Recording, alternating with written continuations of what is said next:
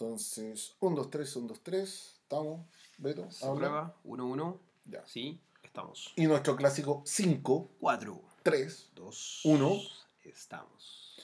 Acá estamos con la cápsula del cómic, los spoilers y mucho más del ambiente nacional e internacional. Sean bienvenidos, estimados. Una vez más estamos reunidos, como es habitual, para poder hablarles de toda la parte de cómics e adicionales que refieran a estos. En realidad, desde hace harto tiempo ya ha pasado del programa que venía haciendo Tinta Nacional, Así es. pero la idea ahora es ir retomando con estas capsulitas con algunos chismes y comentarios varios. Así que para no demorarnos más acá en Radio Chinca, Se escucha lo mejor y comencemos, por favor. Mira, yo te tengo un dato no menor que yo creo que todas las fanáticas de las películas de ciencia ficción y de los cómics también y de los videojuegos van a recordar fácilmente que es Alien, cumple 40 años. Qué gran saga, viejo, por favor. ¿Quién no ha visto Alien?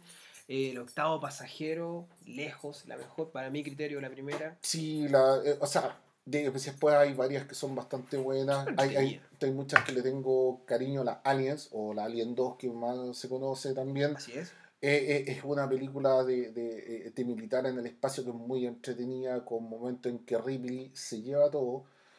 Pero debemos recordar algo y por qué está tan fuerte 40 años de Alien, porque de partida el juego y Isolation, Luis, cierto que anduvo muy bien. Lo Excelente.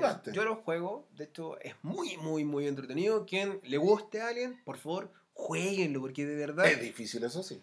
Sí, es bien cabrón, pero si te gusta Alien, te atrapa por sí solo. La historia va y fluye, Fluye. y te atrapa ahí en el juego. Ahí lo rescatable es la protagonista central del juego, que es la hija de Ripley, Amanda. Eh, exacto, Amanda Ripley, eh, notable. O sea, yo creo que más allá de dar spoilers y, y, y yo los invito a jugarlo, les invito a probarlo. Hay varios gameplay que uno los puede revisar en YouTube si es que quieren más o menos tener ciertos adelantos, pero yo creo que lo mejor es que cada uno se lleve una impresión propia. Para mí fue como vivir la, eh, eh, la experiencia de, del Alien clásica, pero en juego donde el ambiente es realmente atrapante. Es que eh, te metes dentro del juego, eso es lo entretenido, eres parte de la historia. Lo logra Eh, muy bien, de todas maneras. Perfecto, perfecto. O sea, por favor, en esta situación apaguen las luces, pónganle un buen sonido y pónganse a jugar.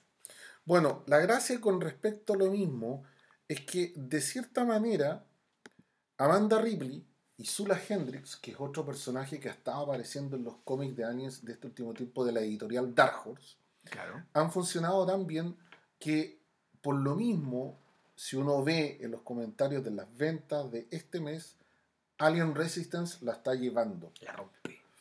La gracia de Alien Resistance, como para que tengan una idea y en realidad no ser malo con los spoilers, porque a mí me gusta disfrutar un cómic en, Sí, eh, de- sí. en propiedad, de que en el fondo no saber qué es lo que pasa.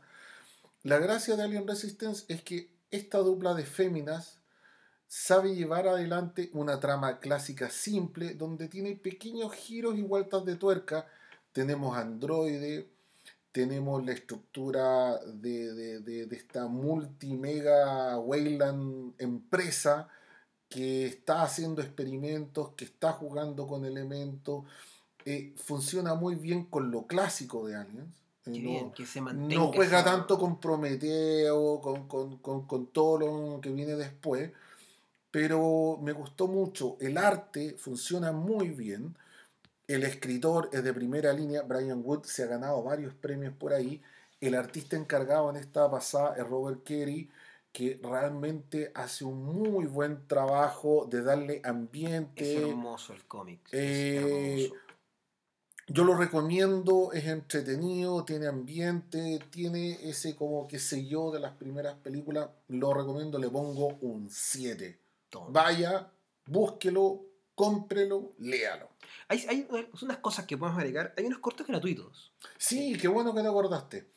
Ocurre que con esto de los 40 años, en internet están subiendo un montón de cortos aniversarios de Alien para poderlos ver. Es, es cuestión de llegar y meterse a buscarlo y uno Así lo es. encuentra en la página misma de Aliens. Maravillosos. están muy bien trabajados. Por favor, den, dense el tiempo. eh, todo esto, eh, tan, tan, eh, todos los creadores, la productora, están todos tan felices que hasta la misma Signo Weaver, que en algún minuto estaba como medio enojada, así como, no quiero que me recuerden como Ripley. Bueno, ella misma fue a dar las gracias, ha hablado bien de todo este trabajo. Qué Hay una obra de teatro en Estados Unidos de que también eh, eh, están representando la película clásica, la primera. Qué genial. El octavo pasajero. Exacto, el octavo pasajero, como se conoce en formato local, ¿cierto? Alien, Claro. el octavo pasajero. Y yo creo que estamos viviendo unos buenos 40 años de una franquicia que yo creo que somos muchos los felices. Se lo, se lo merecen, se lo merece. De todas lo- a maneras. pesar de que a mi criterio personal, y quizás va un poquito de la mano, pero para mí mi favorito es Depredador. Y creo que todavía está el debe, todavía siento que está el debe una verdadera película de Alien vs Depredador. Me encantaría verla. Pero creo que está, están las condiciones, está la- todo para poder hacerla. Pero Siento ¿qué que la primera película de Alien Depredador eh, funciona más con esa mística de ese universo. Tenemos a Bicho, te- Claro. tiene ese como misterio, retoma muchas cosas de los cómics de que se generaron en el minuto. Eh, creo que lo hace bien, pero bueno, ya después como que se apura la película y se va por otro lado. Pero más adelante vamos a retomar un poquito ese punto en específico de Depredador, me parece. Porque tenemos por ahí otro tema que es el del momento. Marvel, pues viejo. Marvel. Marvel es el tema del momento. Todos están al pendiente, sobre todo ahora que acabamos de, de todos ver en Game. Sí. Eh, récord, increíble cómo bate récord Todo esta película. bueno, récord en Twitter. No, no eh, hagas en- spoilers, no, No, no. hagas spoilers. Yo, yo, yo lo único que tengo que hablar, que es algo que se filtró hace muy poco por parte de los hermanos rusos, Ah, mira. Que está el gran rumor que Hulk no volvería a la No pantalla. te creo. Sí, debido a los acontecimientos que ocurren, eh, En la película. eh, claro, en Endgame, eh, la condición de Hulk no sería la más óptima para volver a la pantalla. Están viendo cómo, cómo le dan la vuelta, porque, a ver, entendamos algo práctico. Los hermanos rusos terminaron su pega acá en la fase 3. Claro. Y ellos dejaron completa libertad creativa para poder trabajar en la siguiente fase, que es la fase 4. Mira qué interesante. Yo pensé, cuando tú me lo mencionas, que los hermanos rusos estaban pegados con Mark Ruffalo dentro de todo lo que se, se filtró. Y yo, yo pensé que venía por ese, por ese lado. Es que lo que pasa que, a ver, eh, no podemos negar que Rúfalo eh, tuvo problemas de hablar más de la cuenta. Varias veces. Pero la productora de Marvel Studios está mucho más molesto con Tom Holland porque uno lo puede ver, es cuestión que se metan a YouTube. Hay una entrevista donde hay varios actores de la película, ah. donde Benedict Cumberbatch hace callar varias veces haciendo la la la la la la la para que Tom Holland no meta las patas. Para, para, para los que no se manejen tanto con los nombres de los actores, estamos hablando del personaje Tom De- Holland que hace Spider-Man y eh, Benedict que, hace Doctor, Strange. Strange. En el caso de que no sean tan... Claro. Y de cierta forma, ahí tú te das cuenta, inclusive, perdón, salió un video en YouTube donde hablan que Tom Holland no le pasaban el guion completo para que no pudiese spoilear. Era, era solamente sus líneas. Exacto. Algo que inclusive él en su propia película, que es la que vamos a ver ahora, eh, el 5 de julio, si mal no me recuerdo, Sí, él- eh, en la sí, fecha, Exacto. eh, muchas veces a él lo hacían pelear contra alguien en pantalla verde, en los cromas actuales, y de cierta manera no saber contra quién estaba peleando. Qué, qué complejo.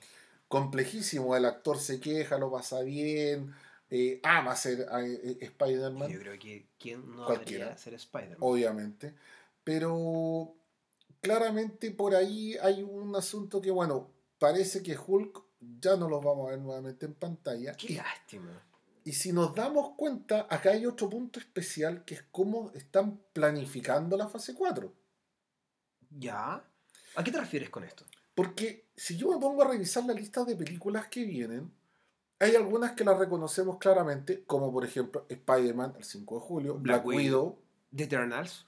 The Eternals. Hay una película sin confirmar y hay una que no quieren decir cuál es, que es para el 6 de noviembre del 2020. Después vendría Black Panther 2. Exacto. Después vendría eh, Los Guardianes de la Galaxia, volumen 3. Que ya sabemos que el actor de Thor ya llegó a acuerdo y estaría prácticamente ya casi firmado el contrato para él volver a aparecer. Con, con su bella barriga. Con, eh, bueno, ahí para que todos nos sintamos que podamos ser Thor. Yo me siento vanagloriado, por fin lo logré. un guatón chelero, como decía alguien por ahí, pero bueno, es un acardiano, es un. El, del, del, tipo él toma puede, cerveza. Él puede hacerlo. Él puede hacerlo. Luego vendría. Chanchi. Ok. Doctor Strange. Nuevamente. Dos. Que igual me llama la atención porque no le fue tan bien en taquilla. Claramente le quitaron preponderancia dentro de lo que es la Guerra del Infinito y claro. Endgame. Porque si nos vamos al cómic, los dos centrales son Doctor, Doctor Strange, Strange, y Adam Warlock. Que, hay, hay, quedamos al pendiente con Adam Warlock. Nos, nos, hacen un guiño en la de Guardianes de la Galaxia. Y después y como que queda...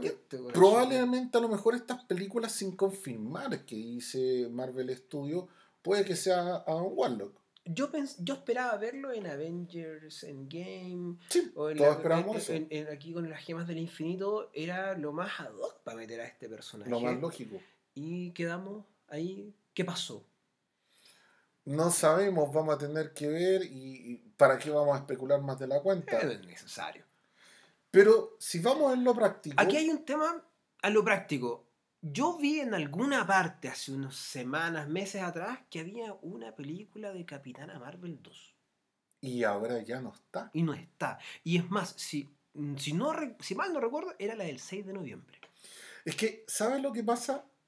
Tenemos que dar a entender algo. Las redes sociales están molestísimos con Brie Larson, que es la actriz que, que lleva Capitana Marvel. Claro. Eh, Muchos especulan que se odia prácticamente a esta actriz. Eh, muchas eh, fotos se han filtrado y pequeños videos donde muchos actores eh, de los Avengers no la pasan y no le hablan. Ella ha dado a entender por sus redes sociales que de cierta manera su amigo es Sam L. Jackson. Que es con quien hace la película. Ya, pero es, él es mi amigo. O sea, claramente el resto no lo nombra. ¿ya? Y digamos que Brie puede haber ganado el Oscar, se puede, creo que se ganó un Golden Globe, creo que Claro. también se ganó un BAFTA. Me puedo equivocar, eh, pero el, el punto es que es una actriz multipremiada. Exacto. Yo creo que. Trataron de postar hacia ganador con, con la Yo creo que lo hace bien en la película. Eh, hay partes que no me gustan, eh, grandes, largas partes que no me gustan, pero de la mitad en adelante la mina logra sacar al personaje adelante, le da un carisma, se nota la capacidad actoral que tiene la mina, Claro. pero de cierta forma, aunque es muy buena actriz, eh, digamos que todas estas cosas le han jugado muy en contra de la fanaticada, ya como que no la pasa. ¿Tú crees que aquí el público es quien está tirando por abajo esta, a, a ella como actriz en términos a, a su protagonismo? Hay que graficarlo de esta manera. En algún minuto el cuarto poder eran los diarios, que te podían subir y bajar algo. Exacto. Podríamos decir que las redes sociales es algo así como el quinto poder. Porque Exacto. pueden poner a alguien arriba O matarlo. o matarlo. Y en este momento a Capitana Marvel la han destrozado en redes sociales. Qué lástima. Mi opinión personal, qué lástima. Pero si vemos más tiernos, ¿para qué le vamos a dar a alguien en el piso? Yo creo que hay un amigo que sale en Capitana Marvel, el gatito. Pero por supuesto, ¿quién no se enamoró de Goose? Eh, bueno, en la película Goose, para quienes lo vemos en el cómic, es Chewie. Hay un dato freak, Goose lo hacen eh, un poco eh, remembrando a Top Gun. En serio, no tenía Así idea. es. Sí, revisen aquí los ñoños Mira, eh, para, para hacer, para conmemorar un poco a Top Gun. Y en el caso del cómic, eh, Chewie es por Chewbacca. buena. ¿Y cuáles son las características de este gatito? Bueno, primero que todo, eh, su raza se llama Flerken. ya. ¿De acuerdo? Eh, es una raza eh, alienígena que toma la forma de un gato terrícola. Y ahí, bueno, para quienes vieron la película, vieron que aparecía por ahí un tentáculo, exactamente, salen tentáculos de su, de, su hocico y eh, hay unas bocas con colmillos.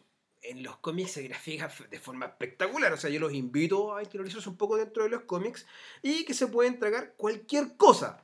Spoiler de ahí, el tercer acto eh, y tienen muchos bolsillos dentro de ellos en forma de burbuja, que estos son ciertas dimensiones con las cuales ellos pueden ir guardando lo que sea y al mismo tiempo pueden volver a obtenerlo. Eh, son, tienen la inteligencia mucho mayor que un gato, claramente, por eso pueden entender, y ahí se ve gráficamente en la película, grafican bastante bien en ese aspecto de, de lo que es esta raza. Eh, y pueden teletransportarse a su disposición, y por eso muchas veces se ve que este gatito se teletransporta al lado de eh, Capitana Marvel en los cómics. Mira, en los cómics yo te puedo decir que uno de los arcos importantes de Capitana Marvel los, eh, los dibuja David López, un dibujante español de primera línea, que ya me había tocado entrevistarlo un par de veces antes, así que yo creo que lo vamos a poder tratar de contactar nuevamente para entrevistarlo en vivo. Sería increíble, considerando... No hay problema, eh, hay una buena amistad, una buena onda, así que yo, yo creo que más adelante tómenlo como apuesta sí o sí de nuestro programa, hecho. que lo vamos a tener hablando. Pero la gracia de David López es que le da una vida y un movimiento al gato que son únicos. Eh, yo los invito a que si tienen sus loquitas por ahí, inclusive lo pueden buscar en internet, se dan cuenta que el gato con sus tentáculos hacen muchas aventuras y desventuras. Es un personaje simpático, es un personaje que lo llevaron muy bien en las páginas, está muy bien dibujado dentro del formato que parten en la Tierra y siguen ya directamente después lo ponen en una nave y lo llevan a pasear por distintas partes de las aventuras del universo marveliano. Eh, yo lo recomiendo 100%. Yo, si tuviese mis luquitas, me lo mandaría a comprar de inmediato. Es hermoso. Ahí, bueno, dentro de los datos que a mí olvidé que dejé en el tintero, que ponen huevos. Este, esta raza pone huevos. Ah, eso no tenía idea. 117 huevos. De hecho, en el cómic de Capitana Marvel sale que ella se la lleva, se lleva a, a, Chuy, porque el cómic se lleva a Chuy, lo deja prácticamente como en lugar con todos sus huevitos y luego se teletransporta hasta al lado de ella. Wow. síganlo, eso es muy entretenido. Y Marvel está muy contenta con lo que hizo Goose en la película, eh, del, del impacto que causó. La gente prendió mucho con este personaje. Eh, es más, Marvel, hay un video rondando de como 52 minutos de, de Goose y cosas de animales que lo tienen por ahí, lo pueden buscar también en, internet, eh, en el cual nos demuestra que es muy probable que veamos a este gatito dentro del MCU repitiéndose un plato. Yo prefiero a Disney haciendo ese tipo de apuestas que de repente te separe un personaje, como, el gato que es tierno, y que Disney le puede sacar a, esa franquicia sus buenas lucas, pero que lo traten aparte, antes que de repente las películas las vuelvan tan para todo espectador y casi humor absurdo, creo yo. Eh, eh, yo creo que eso ha sido algo que hemos visto preponderante en el mundo Marvel. Sí, eh, debido a Disney. yo, de, fanático de chico de Disney. Eh, pero llega un minuto como que te cansa un poco a mí me gustaría ese formato tan light. Me gustaría ver un, algo más, más oscuro. Algo, hay millones de cómics, tú podrías dar alusión a muchos. Es más, yo voy a tirar un dato que muy poca gente lo sabe, que por ejemplo, Disney en este minuto maneja la franquicia de Los Simpsons. Exacto. ¿Tú sabías que Los Simpsons pueden que la cancelen o la subarrienden a otra cadena? No te puedo creer. Porque no va dentro de la línea editorial de ellos. Bueno, es claramente no va. Es un rumor, ojo, no sabemos qué va a pasar. Pero si se habla fuertemente por ahí, es porque algo puede estar realmente pasando. Bueno, de hecho había un miedo también con Deadpool. Chuta, sí, Deadpool. Por, por su categoría R, por lo que ya nos ha mostrado en la primera y la segunda película, eh, hay un miedo ahí a lo que puede pasar con Deadpool porque él ya escapa totalmente de la línea de Disney. Eh, por ahí habíamos leído, o yo leí por ahí que lo iban a mantener, que no se iba a perder este personaje. De hecho, ya se habla de por ahí de una nueva. Sí, pues tiene que venir cable nuevamente, tiene que. Entonces, hasta el momento continúa Deadpool, pero ¿cuánto más? Ryan Reynolds lo hace perfecto, creo. Es Ah, Creo que se sobre exigió un poquito en la última Deadpool, pero. pero hay, hay cosas notables. Deadpool es una de mis películas Obvio. favoritas, la 1 2. Eh, sobre todo el, el cómo weón a la X-Force. Fue muy, muy, muy chistoso. Pero bien, o sea, esperemos que Disney siga manteniendo. eh, se siga preocupando tanto de las nuevas personas que están disfrutando de las películas como las que las venimos disfrutando de antes. Eh, porque de repente se preocupa quizás más de lo nuevo que los que ya venimos conociendo esto de antes. Sí, pero mira. Bueno, ahí, ahí, ahí cada uno sa- saque sus propias conclusiones, pero como para ir cerrando, y yo creo que calza exacto al, al respecto de eh, X-Force, eh, Cable y Deadpool, el creador detrás de esto es Rob Liefeld, Bien. creador el cual en este último tiempo está sacando una revista nueva en Marvel Comics de que se llama Mutant X. Revista que en los dos primeros números las dibuja él, creo que los siguientes dos los dibuja Wild Portacho y después vuelve a retomar Rob Liefeld. Rob Liefeld para muchos odiado porque dibuja deforme y se les corre el cuello y esos pectorales pechuga de pollo y, y, y de que esa forma.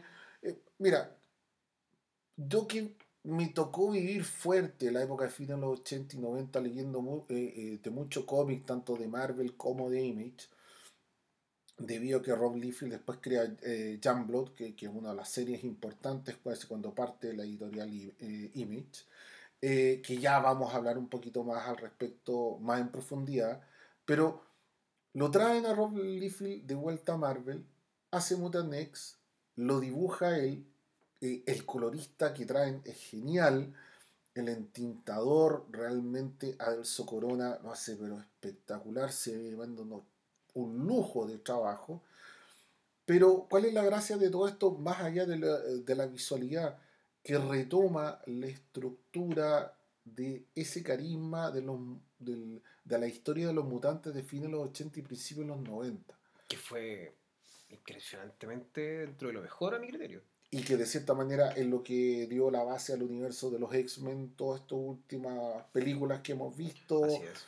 Y, y de que causan la base para muchas de las cosas que pasan en la actualidad, cable, bicho, eh, de los viajes temporales, eh, Cuando se Scott empiezan- Summer con los tríos amorosos. Cuando se empieza a enredar la historia. ¿eh? Exacto, cuando más se enreda es más- esa época. Y cuando más entretenida es, además. Exacto, que, que nos deja de tener un formato de teleserie por un rato, que los tríos amorosos, pero con harta violencia de por sí.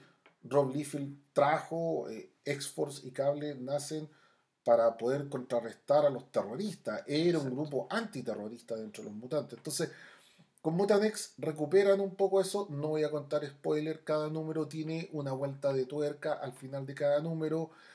Tiene secuencia, hay muchos que han criticado que hay una secuencia larga en la moto del personaje, que son 5 o 6 páginas, creo que funciona bien, no es una genialidad, estoy diciendo que funciona bien, y yo les invito que si tienen sus loquitas también, Mutant X eh, es una serie que vale la pena leerla y tenerla para disfrutar una estructura distinta dentro de lo que es Marvel a lo que se viene haciendo que yo creo que últimamente Avengers en los cómics y todos esos enredos están mucho, o sea, muy poco claros y en el cine está todo perfecto, pero en las revistas es un desorden que ni se cree. Es verdad, así es. Un Oye, reboot cuéntame, tras otro. oye Germán, ¿y esto se podría encontrar en Chile? Mutant X, eh, yo creo que la deben traer algunas de las comiquerías nacionales que traen cómic en inglés. Eh, Me imagino que ya la deben haber traído con cuatro números en el mercado norteamericano. Ya debe haber llegado más del uno o el dos por ahí. Yo hoy día pasé por una de esas comiquerías y no lo tenían a la mano, pero es asunto que vayan y se lo pidan a su, compra- eh, a su vendedor favorito. A su distribuidor más conocido. Exacto, o lo pidan directamente en internet, que últimamente Amazon y todos los otros sistemas tampoco funcionan mal. Y solamente en inglés hasta el momento. solamente en inglés hasta el momento. Es una revista que probablemente no es tan lógico que a lo mejor te la sa- saquen rápidamente al castellano, pero eh, yo creo que puede tener ahí su fanática. Va- vamos, a, vamos a ver qué pasa, porque hay otro punto que lo vamos a tener que dejar muy brevemente mencionado hoy día, que Unlimited está entre que vuelve y no vuelve a editar cómics. Ojalá que sí. Eh, en ese eh, se especula que todo esto también pasa, que dejaron de, de salir los cómics en los kioscos porque como Televisa cerró y tiene Televisa, los mexicanos tienen parte de la distribución y los derechos de Marvel en Chile y en Sudamérica. No sabemos qué es verdad o qué es mentira, pero en lo práctico, en los cómics vamos a tener, eh, eh, en los kioscos, perdón, vamos a tener uno, una baja en los productos que estábamos acostumbrados a tener a la mano. Nos dejaban desbancados, pero... Qué lástima porque, eh, si bien es cierto, hubo un vacío por mucho tiempo de, de cómics en kiosco. Y solamente los podéis encontrar en las comiquerías más conocidas. Pero de un momento a otro, Unlimited logró retraer nuevamente a los kioscos los cómics. Entonces hubo un periodo de, sequía, por decirlo de alguna forma, y fue agradable. Luego ya es agradable pasearte por, no sé, por las calles de, de, Paseo Humada, por ejemplo, que hay muchos kioscos y hay muchos cómics. Cosa que durante mucho tiempo no se veía. Exacto. Otro rumor que me acabo de acordar es que el último esfuerzo que supuestamente haría el Limited para tirar a los kioscos es la saga, ojo, de Metal de Batman. ¡Wow! Y lo último de Star Wars, para cerrar. Sería hermoso. Pero ojo, Star Wars ya está saliendo con Panini. Entonces, yo no sé qué tan cierto puede ser este rumor. Me gustaría, en lo personal, lo de Batman. Sería genial. Metal no es de mis sagas favoritas. Pero tiene cosas. Ya la voy a entrar a desglosar Scott Snyder cómo escribe. Yo encuentro que tiene momentos geniales y otros que realmente mete la cabeza al water, pero eh, eh, propone algo distinto. Yo prefiero que el, eh, creador sea el que escribe o el que dibuja, se la juegue a proponer y, y si no seguir siempre el paso cansino de vamos a hacer lo mismo. Eso es lo entretenido, que, que se vaya innovando, que te vayan generando nuevas cosas y, y esta saga de Batman lo hace. Sí, de todas maneras, Metal parte excelente. Pero bueno, tampoco no queremos spoiler. Señores, estos han sido los como rumores del momento en el cómic, tanto en la pantalla grande como en las revistas. Y sus pequeños datos. Eh, en este programa, que es la Vuelta de Tinta Nacional, vamos a tener también entrevistados algunos dibujantes nacionales. Las pastillas van a ser más o menos alrededor de 20 y algo minutos. Y la próxima semana vamos a tener muchas más novedades. Así, que esperen. Estén atentos eh, vamos a seguir trayendo información de su gusto, estimados, y al fiel y puro estilo de estas dos personas que les hablan. Oye Luis, pero antes de cerrar te tengo una sorpresa. ¿Qué pasó? ¿De qué estamos hablando? Si estamos cerrando el programa, ¿cómo va a ser una sorpresa ahora, hombre? En realidad es una sorpresa para todos ustedes, para Radio Chinca y todos los fans que vamos a tener siempre en Tinta Nacional te tengo alguien que nos va a ayudar a cerrar el programa siempre. Un gran nuevo amigo del programa. Un gran nuevo amigo. ¿De qué estás hablando, Jean? Me tienes anonadado. Por favor, explícame mejor. ¿De qué estás hablando? Mira, Capitán Memo. No. Sí. y su banda actual. No te creo. Capitán Memo y su. ¿Me estás hablando de Rodrigo Godoy y Mauricio Silva de las guitarras? Álvaro Salazar en el bajo y además William Carrizo de la batería? Exacto, todos. ellos todos ellos que, van a ser fieles amigos de nosotros. No manches. Sí, siempre nos van a hacer un temita diferente para cerrar cada uno de los programas. Qué mejor que el producto nacional, brother. Exactamente. Maravilloso. Todos crecimos con el Capitán Memo, viejo. Cuántas series vimos y todo de que recordamos los clásicos, en fin. Bueno, ahora los vamos a recrear. Así Maravilloso. les dejamos a continuación un tremendo tema para el recuerdo.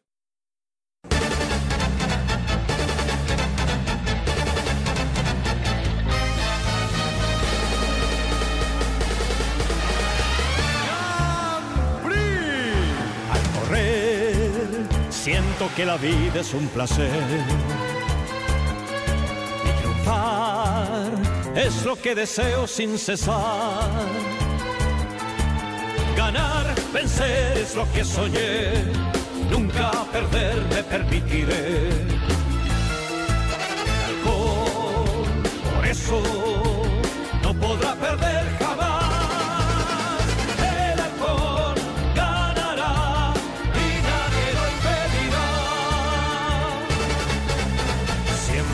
adelante, llega la meta.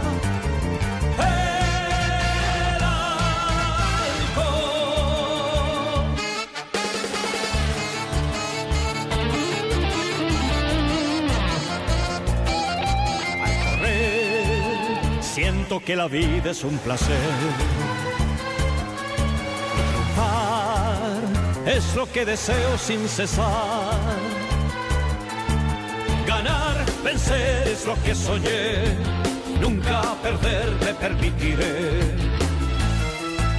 Alcohol, por eso no podrá perder jamás. El alcohol ganará y nadie lo impedirá. Siempre adelante llega la meta.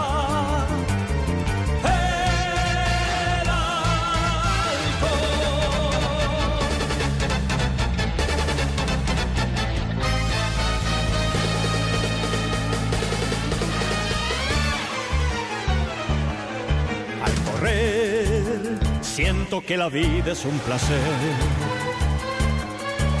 Triunfar es lo que deseo sin cesar. Ganar, vencer es lo que soñé. Nunca perder me permitiré. Alcohol, por eso no podrá perder